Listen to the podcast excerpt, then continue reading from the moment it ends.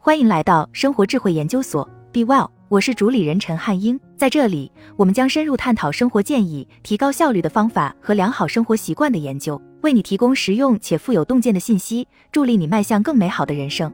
缺乏专注力正成为一种全球流行病，在互联网上，生产力、效率等字眼随处可见。不仅如此，网上充斥着成千上万个打着提高效率和生产力的应用程序和所谓的生产力专家，他们承诺会帮助你取得巨大的成果，但前提是你必须购买他们的课程或订阅他们源源不断的产品。所有这些都信誓旦旦的承诺肯定会帮助你优化自己，这样你就可以神奇的停止刷 YouTube 视频。成为一个新的以某种方式改进的自己，但我们都知道，其实这些只是营销噱头。要想变得更有效率，只需要让你的思想适应心流状态就行了。在二十世纪七十年代，米哈伊·希克森特·米哈伊在对各种艺术家进行了一系列采访后，创造了“心流”一词。他认为这些创作者在工作时会进入一种神奇的深度专注状态，这种状态后来被称为“心流状态”。这些艺术家太沉迷于他们自己正在做的事情，以至于忘记了吃饭、喝水，甚至休息。这并不意味着这些人是被迫执行正在做的任务的，反而是他们自己主动试图进入这种深度专注做事的状态。对他们来说，当下是生命中最美好的时光。如今，我们正在见证焦点的转变，与其专注于对我们来说很重要的事情，比如需要全身心投入的项目，我们更愿意让其他人来娱乐自己。当一些事情不够刺激时，我们只需跳到下一个频道寻找刺激和新鲜感即可。每个人都在试图让我们了解他们的故事，新的娱乐来源也就不难找到了。网络上每天都有无数的奇闻异事，每当我们浏览新闻或者社交媒体平台时，注意力都可能会被吸引。我们没有拒绝和反抗，甚至期待着被这些信息干扰。我们欢迎他们出现在我们的生活中。随着时间的推移，我们的生活方式逐渐演变为以下两种方式中的其中一种。要么意识到持续不断的新消息在浪费我们的注意力，对最终目标没有丝毫帮助；或者我们选择生活在遗忘中，遵循社会设定的规范，总是试图被娱乐。如果你已经厌倦了被无休止的新消息和声音所打扰，这篇文章会帮你从过度分心的状态中抽离，并学会集中专注力来做你该做的事。在这篇文章中，我将解释如何进入著名的心流状态，这将帮助你创造更多，而不是消耗更多。同时，本篇文章将举例说明你如何能长时间保持这种高度专注的状态。什么是心流状态？从表面上看，心流状态似乎是提高效率的终极方法，它可以帮助你完成令人费解的工作，并带来难以置信的成果。虽然心流状态确实能提高效率，但它更多的是关于热爱做某事，让自己沉浸在一项特定的任务中，最终会产生狂喜的感觉。希克森特·米哈伊在一次采访中这样描述心流。心流是个体对某一活动表现出浓厚的兴趣，并由此推动自己完全投入某项活动的一种情绪体验或状态，是为了一项活动本身而完全参与其中，甚至忘记自我，感觉时间过得飞快，整个人都参与其中，在最大限度地发挥自己的技能。你进入高度专注的状态，并不是因为自己能够集中注意力。集中注意力这件事，可能要归功于一些网络专家推荐的生活技巧和提高效率的工具。我们之所以能够保持长时间高度集中，是因为我们正在做的事情、正在参与的实际活动，会给我们带来快乐和成就。我相信很多人对此感到困惑，但事实是，很多时候我们并没有专门使用网络中所谓的生产力工具，也并没有经常看提高效率的小 tips。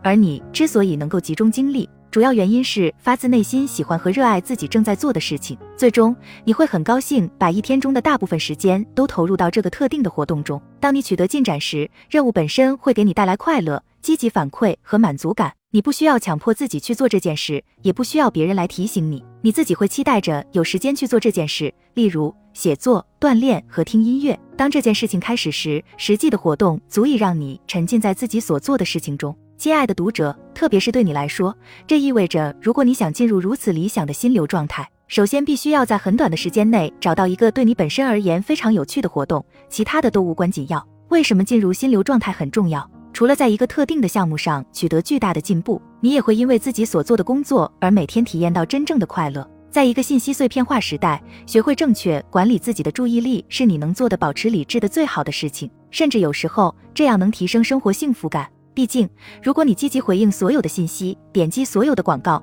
关注所有算法推荐的事情和产品，你就永远不会有属于自己的时间。除了让别人快乐，你永远没有时间做其他事情。你总是认为想做的事情可以留到以后再做，但实际上那一天永远不会到来。你的注意力总是集中在外在事物，而不是内在事物上。当你对每件事都说是的时候，你很快就会耗尽你的精力，而没有任何进展。只有当你专注于一件事时，你才能达到持久的结果。这种外在的关注直接与你自身想要的东西相矛盾。生存、茁壮成长，并表现出真正最好的自己。如何进入心流状态？要进入心流状态，即高度集中注意力的状态。你首先需要找到一项自己非常感兴趣的任务，但更重要的是，对你来说是有意义的任务。正如你所想象的。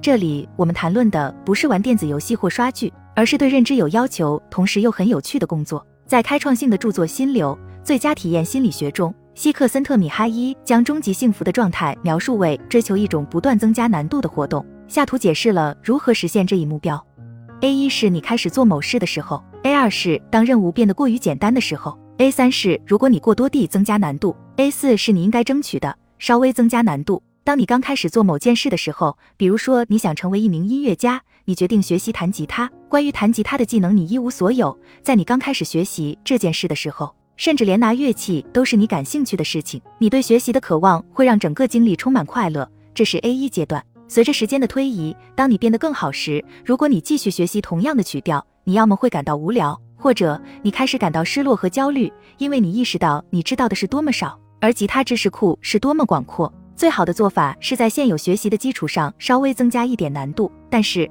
不要尝试过于复杂的歌曲和技巧，或者换句话说，你应该尝试一些超出自己舒适区范围的歌曲。这是你想要一直处于的阶段，在图上显示为 A 四阶段。想一下，如果你尝试一些复杂的事情，会发生什么？你的大脑会意识到自己现在掌握的知识和自己需要知道的知识之间的差距太大了，这会让你感到焦虑。你不会想要等上几年去学习一些东西。毕竟，身体和思想都需要持续的良好反馈来保持运作。这就是为什么，如果你想继续做自己正在做的事情，逐渐增加复杂性是很重要的。否则，你将完全从图表中消失，去做其他有意义的事情。在这种情况下，你做什么事情几乎都没有成效，半途而废。另一方面，如果你正在做的事情在某个时刻变得无聊，你就会停止接受这件事情带来的刺激。如果发生这种情况，你有可能会走神，甚至可能会通过其他方式来寻求获得积极的刺激，比如社交媒体、游戏等。最好的策略是慢慢走出舒适区，去直面一个比你高一点的对手，去尝试与你所知道的东西有某种关联，同时也能提供给你新的见解的事物。但这只是保持心流状态的其中一个过程。遗憾的是，仅仅找一项稍微难一点的活动是不足以让你长时间参与的。你还需要学习如何让自己免受杂七杂八的事情干扰，如何保持心流状态。以下是我如何定义心流状态：在一段较长的时间内追求单一的思维方式。为了把它与我上面提到的联系起来，这个思维的本质当然应该与你所热爱的事情有关。将注意力集中在一件事情上听起来很简单，但这并不容易。正确管理注意力需要考虑两件事：阻止内部干扰和外部干扰。阻止内部干扰。如果我们把心流想象成自己在不做其他事情的情况下完成一项任务的能力，我们可以这样想象：在这个特定的时刻，你只做一件事，其他什么都不重要。然而，在你工作的某个时刻，可能会被你视野范围内看到的东西所干扰，或者当一个结论引出下一个结论时，大脑可能会产生一些新的想法。这个想法很多时候与你现在正在做的事情无关。